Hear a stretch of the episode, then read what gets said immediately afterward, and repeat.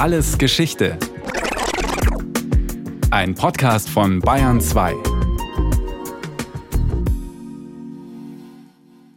Es ist der 27. Januar 1942. Adolf Hitler beim Tischgespräch im Führerhauptquartier. Erst wenn der letzte Mann daran verzweifelt, ist es aus. Ist noch ein Mann da, der gläubigen Herzens die Fahne hochhält, so ist nichts verloren. Ich bin auch hier eiskalt. Wenn das deutsche Volk nicht bereit ist, für seine Selbsterhaltung sich einzusetzen, gut, dann soll es verschwinden. Die Stimmung ist düster. Seit zweieinhalb Jahren befindet sich Deutschland im Krieg. Im letzten Juni war die Wehrmacht ohne Kriegserklärung in die UdSSR einmarschiert. Laut Plan wollte Hitler die Russen in fünf Monaten besiegen. Die Soldaten waren sogar ohne Wintermäntel losmarschiert. Jetzt ist der Winter da. Stalin sitzt unbesiegt in Moskau und alle Operationen stecken fest. Dabei hatte sein ganzer Kriegsfahrplan bis zum Sommer durchaus funktioniert. Dieter Pohl ist Historiker am Institut für Zeitgeschichte in München. Man ist sehr schnell in die Sowjetunion vorgestoßen. Allerdings Ende Juli 1941 beginnen die Verzögerungen und im Herbst 1941 war klar, dass ein Sieg über die Sowjetunion in dem Jahr nicht mehr zu erzielen ist. Das ist nicht nur ein Malheur, das ist ein gewaltiges Problem. Denn ab jetzt kann der Krieg unkalkulierbar lange dauern. Aus dem ressourcenschonenden Blitzkrieg würde nun ein unkalkulierbarer Material- und Verschleißkrieg werden. Die nationalsozialistische Führung muss einsehen, der Winter 1941-42 ist eine Zäsur.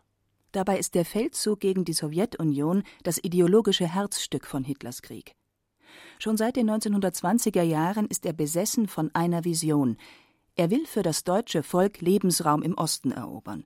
Raum für die überlegene arische Rasse. Der Osten, das sind die Weiten der Sowjetunion.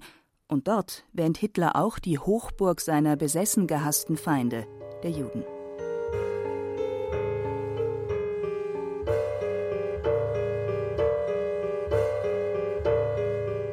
Eine Rückblende.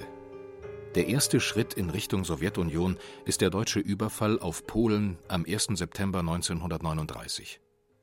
Zu Hitlers großer Enttäuschung lassen ihn die Westmächte England und Frankreich dieses Mal nicht mehr gewähren. Sie erklären Deutschland den Krieg. Ganz klar für Hitler der falsche Krieg, er will nach Osten. Dem Völkerbundkommissar für Danzig hatte er erst wenige Tage zuvor erklärt, alles, was ich unternehme, ist gegen Russland gerichtet.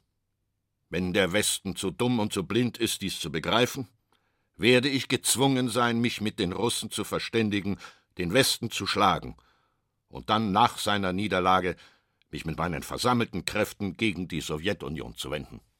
Genau das ist die Strategie, mit der Hitler ab September 1939 seine Ziele verfolgt.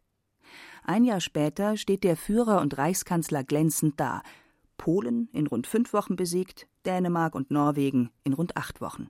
Und das Allerwichtigste, Frankreich besiegt. Wieder hat der Feldzug nur wenige Wochen gedauert. Das militärische Erfolgskonzept Deutschlands sind Blitzfeldzüge. Den ersten Rückschlag muss Hitler in der zweiten Jahreshälfte 1940 hinnehmen.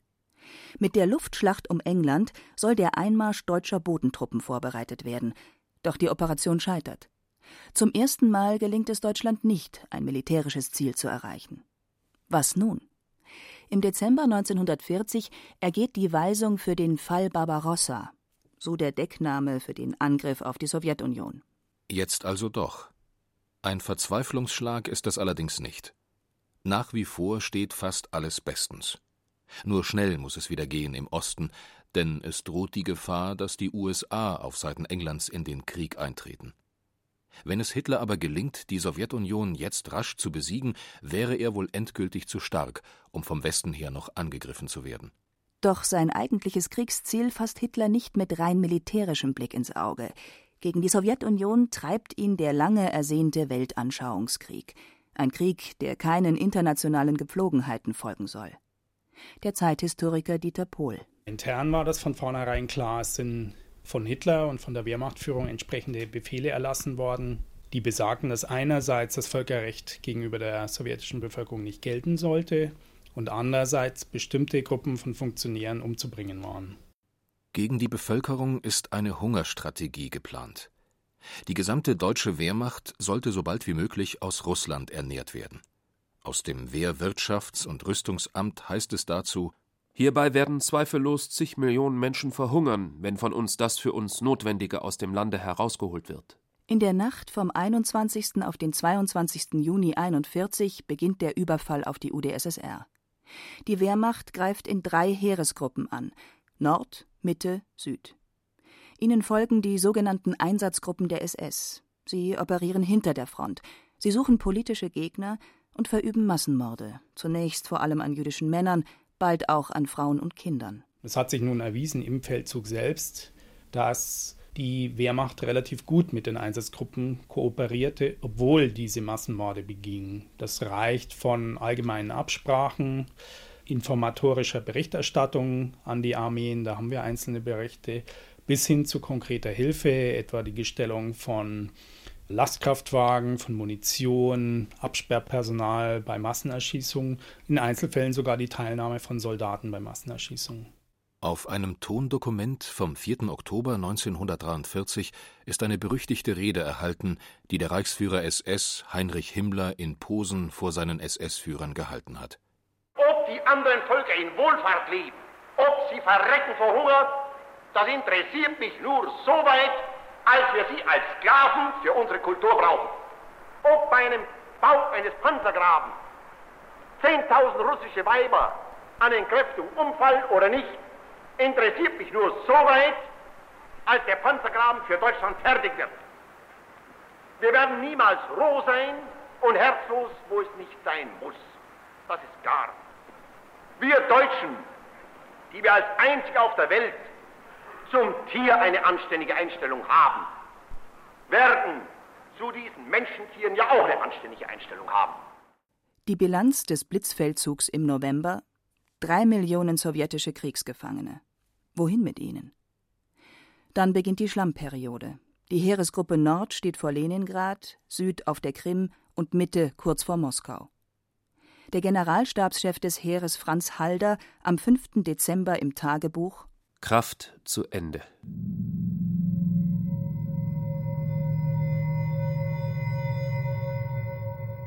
Am selben Tag geht die Rote Armee vor Moskau zur Gegenoffensive über.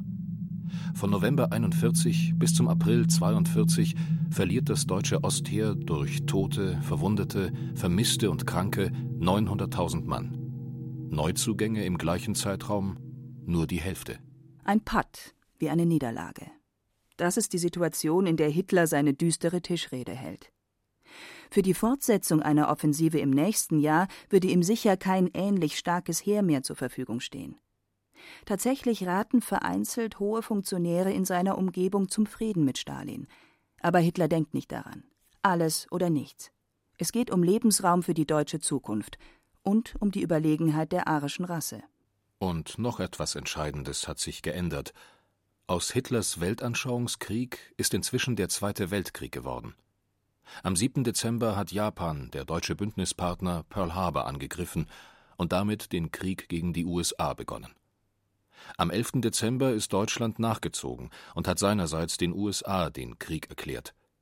Dieter Pohl es handelt sich hier nicht um eine Art Zusammenbruchsmentalität, also wenn, wenn schon, dann gegen alle, sondern man hat gezielt den USA den Krieg erklärt, damit sich die amerikanischen Kräfte sozusagen in zwei Richtungen zersplittern, nämlich in den Pazifik und Europa und der Faktor Amerika im Krieg hinausgezögert würde. Das heißt, es war durchaus ein konstruktiver Schritt aus der Sicht Hitlers. Und es ist tatsächlich so, dass sich die USA dann ja an beiden Kriegsschauplätzen engagieren mussten und der Krieg somit auch länger gedauert hat. Schon seit Monaten haben die USA den Briten Kriegsmaterial geliefert, ohne selbst als Kriegsteilnehmer zu gelten. Jetzt können deutsche U-Boote die amerikanischen Schiffslieferungen immerhin offen angreifen. Es fehlt also nicht an strategischer Logik bei dieser Kriegserklärung. Aber alles ist nur umso enger auf Zeit gestrickt. Nach dem Debakel an der Ostfront muss Hitler nun darauf setzen, Russland im nächsten Jahr möglichst schnell zu besiegen. Solange die USA nämlich ihre volle Rüstungskapazität noch nicht erlangt haben, können sie auch England nicht so massiv unterstützen. Und ist dann erstmal Stalin besiegt, könnte auch England endlich bezwungen werden. Und dann und dann und dann. In Wirklichkeit, oder besser rein rechnerisch, ist das Spiel so gut wie aus. Das zeigt eine einfache Bilanz. 1941 ist das Verhältnis der Rüstungsproduktion der Achsenmächte Deutschland, Italien und Japan im Vergleich zu den alliierten USA, Großbritannien und Sowjetunion 1 zu 2. 1943 wird es 1 zu 3 sein. Der Anfang vom Ende hat also schon begonnen, als Hitler im Januar 42 sein finsteres Tischgespräch über Gedeih und Verderb der Deutschen in diesem Krieg führt. Es ist ein Drama, das das wirkliche Ende noch über drei Jahre auf sich warten lässt. In diesen Tagen hält Hitler eine Rede im Berliner Sportpalast.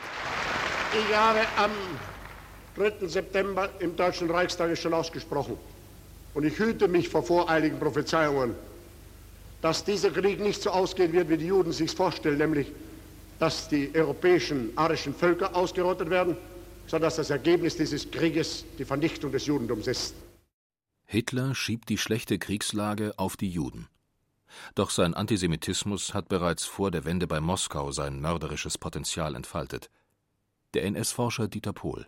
Ganz zweifellos war der Beginn des Krieges gegen die Sowjetunion auch der Beginn der systematischen Massenmorde an den Juden. Daran würde ich nicht rütteln. Allerdings muss man sehen, dass es in mehreren Schritten erfolgte. Also es war zunächst allein in der Sowjetunion. Zum Zweiten war es so, dass man zunächst die Personen aus der jüdischen Minderheit ermordete, die man als besonders gefährlich einstufte. Das waren die Männer im wehrfähigen Alter.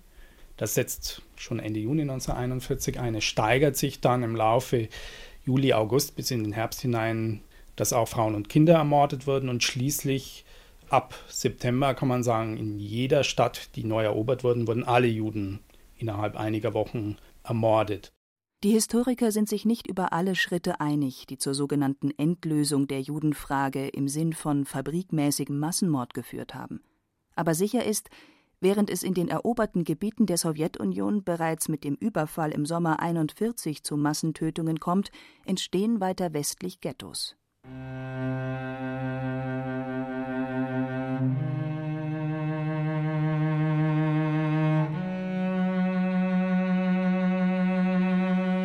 Als die Deutschen 1939 Polen überfallen, leben dort etwa dreieinhalb Millionen Juden.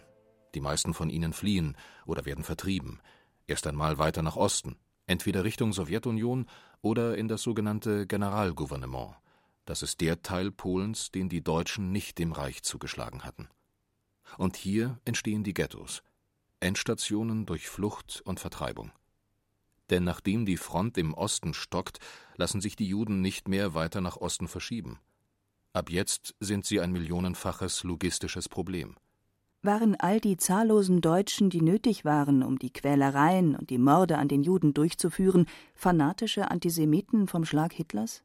Man geht davon aus, dass die Täter hochgradig ideologisch motiviert waren, also dass ein mörderischer Antisemitismus im Kernbereich des Nationalsozialismus schon lange angelegt war. Auf der anderen Seite die Entwicklung, wie sie sich im Jahr 1941 vor allen Dingen dargestellt hat, ganz entscheidend zu dieser Radikalisierung beigetragen hat, zur Radikalisierung, also zur Umsetzung solcher Massenmordgedanken in die Realität. Inzwischen findet am 20. Januar 1942 die Wannsee-Konferenz statt. Dieter Pohl. Auf der Wannsee-Konferenz im Jahr 1942 trifft sich die Spitze der Massenmörder, also vor allen Dingen Reinhard Heydrich, Eichmann und die Männer aus dem Reichssicherheitshauptamt, mit den Spitzen der Verwaltung, um sozusagen klarzumachen, wer die organisatorische Führung beim Massenmord haben wird und um sozusagen hier eine Koordination zwischen den Reichsbehörden zu erzielen. Das genaue Wie der Massenmorde an den Juden in den Ghettos wird offenbar nicht besprochen. Im Vorfeld der Konferenz erfährt dafür Hans Frank, Leiter des Generalgouvernements, wie Berlin sich dazu stellt. Liquidiert sie selber. Und Frank rechnet schon einmal für sein Generalgouvernement zusammen. Diese 3,5 Millionen Juden können wir nicht erschießen, wir können sie nicht vergiften, werden aber doch Eingriffe vornehmen können, die irgendwie zu einem Vernichtungserfolg führen. Die Lösung wird gefunden. Nach dem momentanen Kenntnisstand ist es so, dass etwa 5,6 bis 5,8 Millionen europäischer Juden unter nationalsozialistischer Herrschaft ermordet wurden und davon weniger als die Hälfte in den sechs Vernichtungslagern. Da haben wir vor allen Dingen Auschwitz natürlich als zentrales Vernichtungslager, vor allen Dingen ab 1943, also relativ spät. aber auch Majdanek, auch ein Konzentrations- und Vernichtungslager und darüber hinaus in Polen vier reine Vernichtungslager, in denen keine Häftlinge länger lebten, sondern in denen die Opfer nach der Ankunft alle ermordet wurden. Das ist Kulmhof in Westpolen und die drei Lager der sogenannten Aktion Reinhardt. Aber insgesamt wurden weniger als die Hälfte der Juden, die umgebracht wurden, in Vernichtungslagern ermordet. Man hat deutlich unterschätzt, wie viele Menschen in Osteuropa bei Massenerschießungen ermordet wurden. Das Jahr 1942 bringt Hitler kein Glück. Seine zweite Offensive im Osten scheitert. Als sich Hitler weigert, die gefährdeten Heeresgruppen zurückzuziehen, gelingt es Stalin, die 6. Armee einzukesseln. Stalingrad. Der Februar 1943 bringt die erste Großkatastrophe für das Deutsche Reich. Ich frage euch, wollt ihr den totalen Krieg?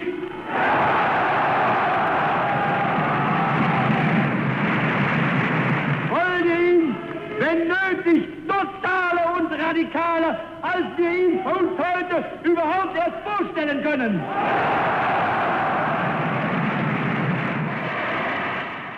Das berüchtigte Durchhaltefanal von Joseph Goebbels, Reichsminister für Volksaufklärung und Propaganda am 18. Februar 1943. Die Reaktion der NS-Führung auf Stalingrad. Doch womit hätte Deutschland die weit überlegenen Ressourcen der Alliierten noch überflügeln wollen?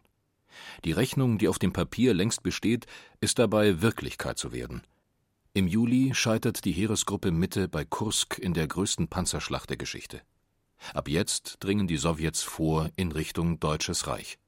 Zur selben Zeit landen britische und amerikanische Truppen auf Sizilien. Vorausgegangen ist ein zähes Ringen um Nordafrika, doch die deutsch-italienischen Truppen waren materiell und zahlenmäßig unterlegen. Die Konsequenz? Der italienische König entlässt den Duce Benito Mussolini. Italien schließt Waffenstillstand mit den Alliierten. So einfach geht es in Italien, wo es noch ein Verfassungsorgan gibt, das bei klarem Verstand ist. Aber in Deutschland steht niemand über Hitler, und der Widerstand gegen ihn wird am Ende nicht ins Gewicht fallen. Freilich, die Männer des 20. Juli hätten ein Jahr später beinahe den Diktator töten können. Wie vielen Menschen, die bis zum tatsächlichen bitteren Ende noch umkommen mussten, hätte das das Leben gerettet? Auch in Deutschland. Seit Februar 42 ist Arthur Harris der Oberkommandierende des Bomber Command der britischen Royal Air Force. Er setzt die Strategie des Moral Bombing gegen die Zivilbevölkerung in deutschen Städten um. Ziel ist es, nicht nur Einrichtungen der Kriegswirtschaft zu bombardieren, sondern gezielt die Innenstädte zu vernichten. Die NS-Forscherin Nicole Kramer befasst sich mit der nationalsozialistischen Kriegsgesellschaft. Noch ein ganz wichtiger Einschnitt, den man nennen muss, ist dann Anfang 1943. Da wird dann die amerikanische und die britische Bombeoffensiven zusammengenommen und damit verschärft sich der Luftkrieg gegen Deutschland extrem und vor allem werden dann auch nicht mehr nur Nachtflüge, Nachtangriffe, sondern Tag und Nacht geflogen. Und für die Zivilbevölkerung heißt es natürlich, sie müssen nicht nur nachts damit rechnen, sondern auch tagsüber.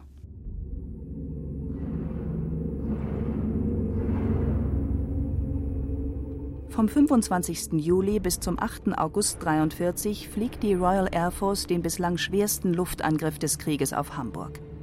Die Bilanz? Über 30.000 Tote, über 120.000 Verletzte. Hier beginnt, was sich bis in die letzten Kriegstage fortsetzen wird. Die Bevölkerung wird im Grauen der Bomben und Brände apathisch. Eine Zeitzeugin erinnert sich. Zuerst wollte ich Ihnen helfen. Ich ging zuerst ran und sagte, Gott, Sie können hier doch nicht sitzen, es brennt doch alles. Lass mich nur. Ich kann nicht mehr. Ja, zuerst glaubte man, das geht doch nicht. Sie müssen doch mitkommen. Ja, nachher sah man, überall saßen die Leute herum. Mütter mit Kindern, sie konnten nicht mehr. Sie saßen einfach da und warteten ab. Ob gleich alles brannte, ob gleich die Luft immer dicker wurde, sie konnten nicht mehr. Ja, dann konnte man sich zum Schluss auch nicht mehr drum kümmern. Mehr als 600.000 Menschen sterben bei den Flächenbombardements. 1,86 Millionen Wohnungen werden zerstört, 3,6 Millionen beschädigt. Die erhoffte Wirkung auf die Bevölkerung hat das Moral Bombing aber nicht. Die Wut der Bevölkerung richtet sich gegen die Angreifer, nicht gegen das eigene Regime. Und außerdem, Nicole Kramer, in den letzten Kriegsmonaten, auch gerade wenn man Feldpostbriefe liest, da merkt man, es ist eine Stimmung. Kaum einer hat mir dann geglaubt, dass dieser Krieg gewonnen wird, aber trotzdem ist es so ein, fast schon so verinnerlicht, ja, wir müssen das jetzt durchhalten. Und auch natürlich die Frage, was wäre die Alternative gewesen? Also für viele war einfach auch die Alternative nicht da, was tun. Aus eigener Kraft schaffen es die Deutschen nicht, sich vom Regime zu befreien. Dafür sind nun an allen Fronten die Alliierten auf dem Vormarsch. Am 6. Juni 1944 ist D-Day. Die Alliierten landen in der Normandie. Nun rücken Briten und Amerikaner vom Westen und vom Süden her auf das Deutsche Reich vor, die Sowjetarmee vom Osten her. Der erbitterte Widerstand gegen das unaufhaltsame Ende dauert bis in die letzten Tage. Ein Volkssturm wird ausgehoben aus Männern von 16 bis 60 Jahren. Noch im Februar 45 richtet der Reichsjustizminister Standgerichte ein. Soldaten, die versuchen, ihren verzweifelten Stellungen zu entkommen, werden auf der Stelle aufgehängt. Am 30. April nimmt sich Hitler das Leben. Seine wahnhafte Vision vom Lebensraum im Osten für ein rassisch überlegenes deutsches Volk ist in Blut ertrunken und in Rauch aufgegangen. In den Morgenstunden des 7. Mai unterzeichnet Generaloberst Alfred Jodl die bedingungslose Kapitulation aller deutschen Truppen.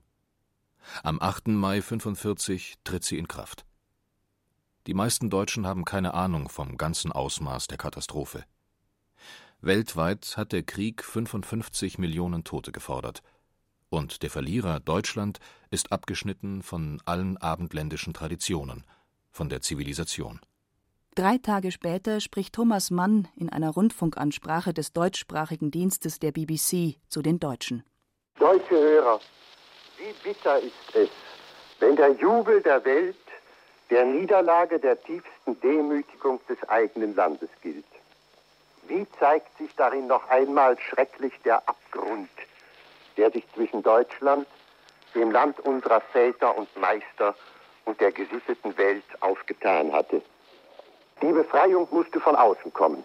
Ich sage, es ist trotz allem eine große Stunde. Die Rückkehr Deutschlands zur Menschlichkeit. Das war alles Geschichte, History von Radiowissen. Diesmal mit der Folge Ende des Zweiten Weltkriegs, Kapitulation und Befreiung. Autor Thomas Morawetz, gesprochen haben Hemmermichel, Alexander Duda und Thomas Leubel. In der Technik war Cordula Wanschura, Regie Sabine Kienhöfer, Redaktion hatte Brigitte Reimer. Von uns gibt es natürlich noch viel mehr. Wenn Sie nichts mehr verpassen wollen, abonnieren Sie den Podcast Alles Geschichte, History von Radiowissen unter bayern2.de slash allesgeschichte und überall, wo es Podcasts gibt.